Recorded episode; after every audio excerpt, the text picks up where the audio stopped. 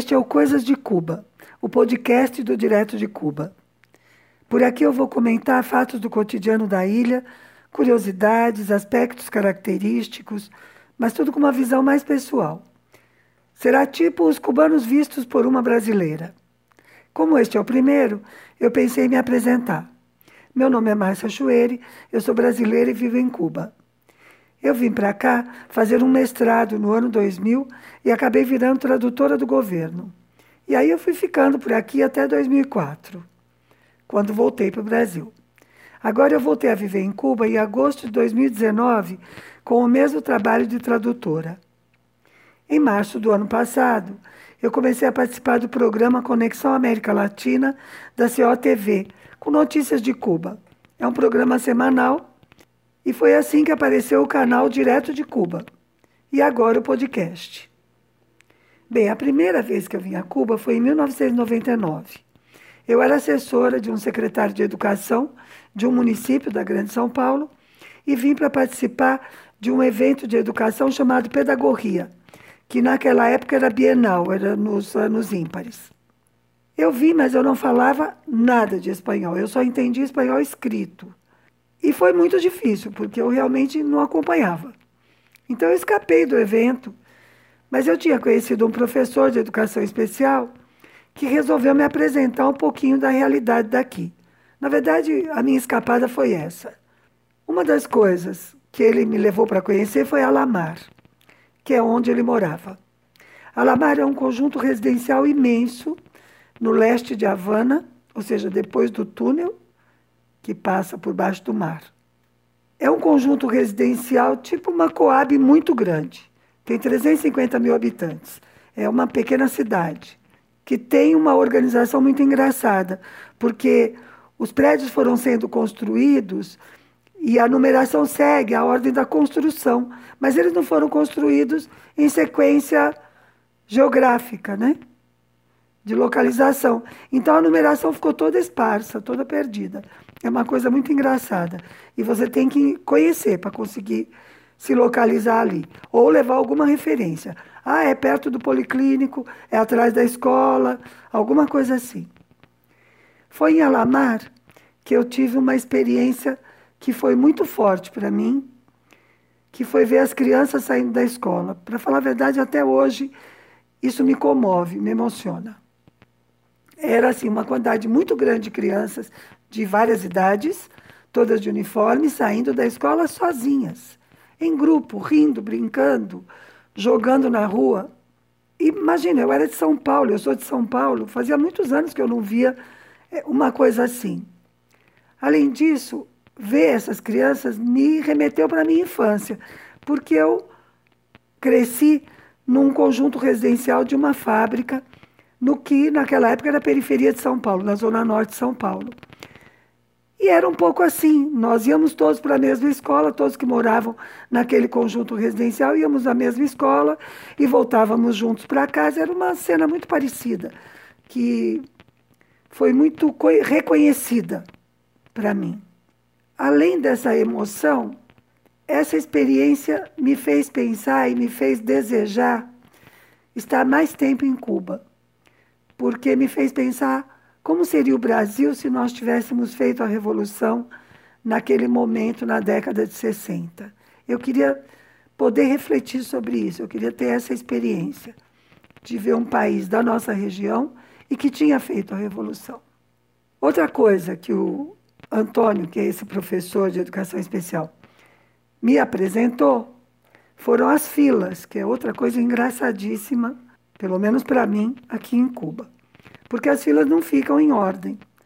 Você chega, pergunta quem é o último e quem vai na frente dele. Você tem que saber pelo menos dois. Porque se quem vai na tua frente for embora e não te avisar, você tem que saber atrás de quem que você está. E as pessoas ficam por aí.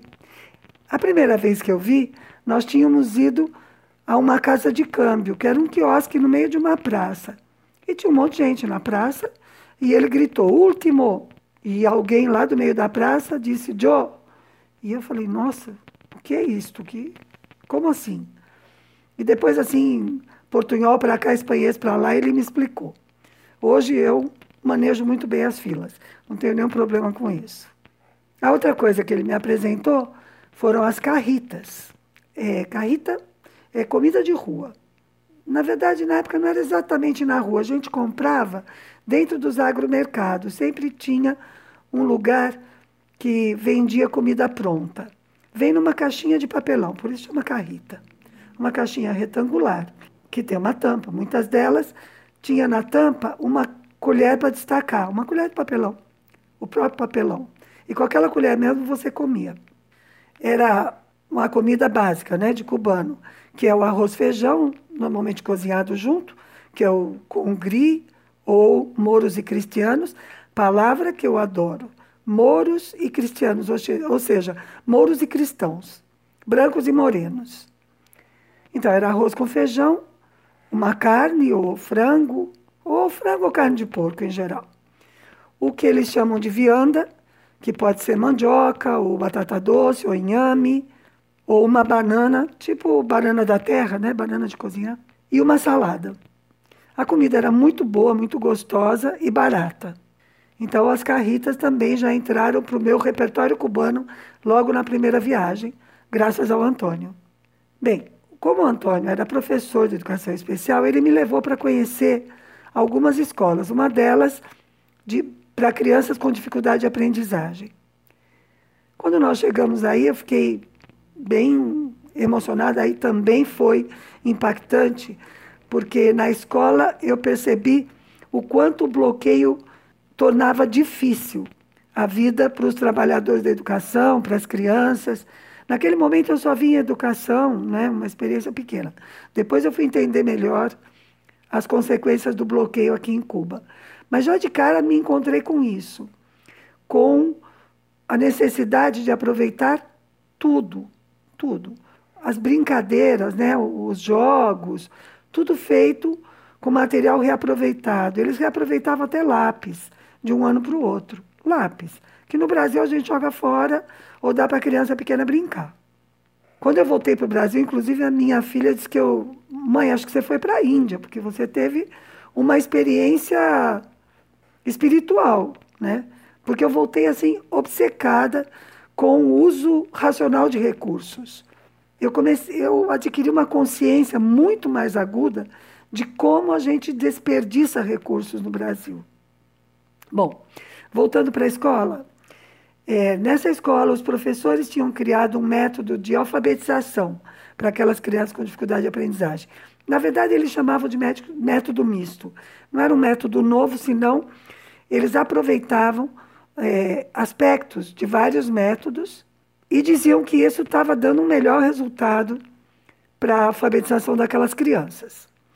E aqui eu vou fazer uma parte para explicar uma outra coisa que eu acho muito interessante em Cuba e que me apaixona, que é que os profissionais, não só em educação, mas uh, profissionais da saúde também, por exemplo, isso está acontecendo muito agora durante a pandemia. Esses profissionais que estão na linha de frente, que estão trabalhando, que não, não estão na academia, eles também têm uma mente científica, uma maneira de pensar científica. Então, eles estavam fazendo, aplicando esse método de uma maneira controlada, como um experimento científico. E aí eu descobri que se eles conseguissem bons resultados, e eles já tinham resultados preliminares bastante positivos, eles tinham a possibilidade de apresentar os resultados, não apenas em eventos, mas para a própria direção municipal de educação, que avaliaria e poderia tomar a decisão de expandir a outras escolas, de ampliar o, o experimento para confirmar os resultados, e isso poderia chegar a ser até uma decisão nacional do Ministério de Educação. Ou seja, havia essa possibilidade para eles e era com isso que eles lidavam. Não como um, uma vaidade, não pelos resultados que eles poderiam obter de sei lá, de evolução na carreira. Não, não era isso. Era esse desejo de realizar esse trabalho, além da, da relação com as crianças, do amor pelas crianças. Imagina, eu era assessora de um secretário de educação. Eu estava em contato com os professores, com os profissionais da educação. E eu não via nada disso no Brasil. E não é que fossem maus professores, eles eram bons, mas eles não tinham essa paixão, eles não tinham esse envolvimento com o trabalho. Uma outra coisa que, me, que foi muito impactante nessa minha primeira visita a Cuba foi justamente a rede de educação especial. Naquele momento no Brasil, nós estávamos discutindo e começando a engatinhar com a inclusão. O resto do mundo, quer dizer, o mundo, a Europa, né, tinha avançado já um pouco mais. Mas o Brasil estava começando a discussão. E o que eu percebia, trabalhando na Secretaria de Educação, é que a, a principal razão do, do Estado, dos governos, para fazer a inclusão era se desonerar, era se livrar do ônus de ter a, o ensino especial, a educação especial. Então, era uma inclusão muito meia-boca. A inclusão que estava sendo feita que estava sendo discutida não era sério. Isso era uma coisa que me incomodava muito, porque eu comecei a ir um pouco contra a corrente. Eu entendia o princípio da inclusão, eu tinha simpatia pelo princípio, mas o que eu via que estava acontecendo, eu não podia aceitar. Então eu estava brigando em eventos, estava difícil. Quando eu cheguei aqui, o que eu encontrei é que todas as crianças com qualquer tipo de deficiência estavam numa rede de educação especial. Todas as crianças estavam sendo escolarizadas. Mas a inclusão tinha chegado aqui também. Então, essas escolas, que antes eram escolas é, permanentes né, para as crianças, tinham passado a ser escolas transitórias. Eles preparavam as crianças para a inclusão na escola regular. Claro, algumas crianças nunca chegariam à escola regular, com, com deficiências mais graves, enfim. Mas a rede de educação especial, que já existia, que estava estruturada, montada, estava servindo à inclusão. Nisso eu conseguia acreditar. Então, isso foi muito impactante e me deu muito desejo de vir para Cuba passar um tempo. Não de viver, eu não pensava viver aqui, mas de vir conhecer mais. Bom, com relação ao método que eu disse que eles estavam criando, o Antônio, esse professor, que sabia que eu editava livros, né, que eu fazia isso também, eu sempre trabalhei com livros, me perguntou se eu não podia ajudar. Já era quarta ou quinta-feira, eu ia embora no sábado. Eu falei: olha, se vocês conseguirem reunir esse material e me entregar, eu levo para o Brasil e vejo o que eu consigo fazer. E foi muito legal. Eles fizeram tremendo esforço, conseguiram me entregar um Frankenstein com coisas escritas à mão, um pedaço de livro. Enfim, me entregaram um original do professor e um original do aluno. Um manual, né? Do professor para trabalhar com o método. E eu levei para o Brasil. Nós fizemos uma campanha que foi muito bonita, que chamava Rompa o Bloqueio. A gente vendeu bônus, muita gente comprou, inclusive o meu sindicato. Outros sindicatos participaram da campanha, inclusive fazendo a impressão. A profissional que fez o, o, projeto gráfico trabalhou de graça, eu trabalhei de graça, revisores trabalharam de graça, enfim. E nós fizemos a publicação. Quando eu vim para cá, seis meses depois, em julho, a trabalho, eu trouxe 200 livros do professor e mil livros do aluno. Foi muito emocionante, eles ficaram super agradecidos. Aliás, para um próximo podcast, eu vou tentar descobrir o que é que aconteceu com esse projeto, porque realmente depois a minha vida se virou para outro lado e eu não fiz mais contato com eles. Bom, eu espero que vocês tenham gostado e espero vocês no próximo domingo para o próximo Coisas de Cuba. Até lá!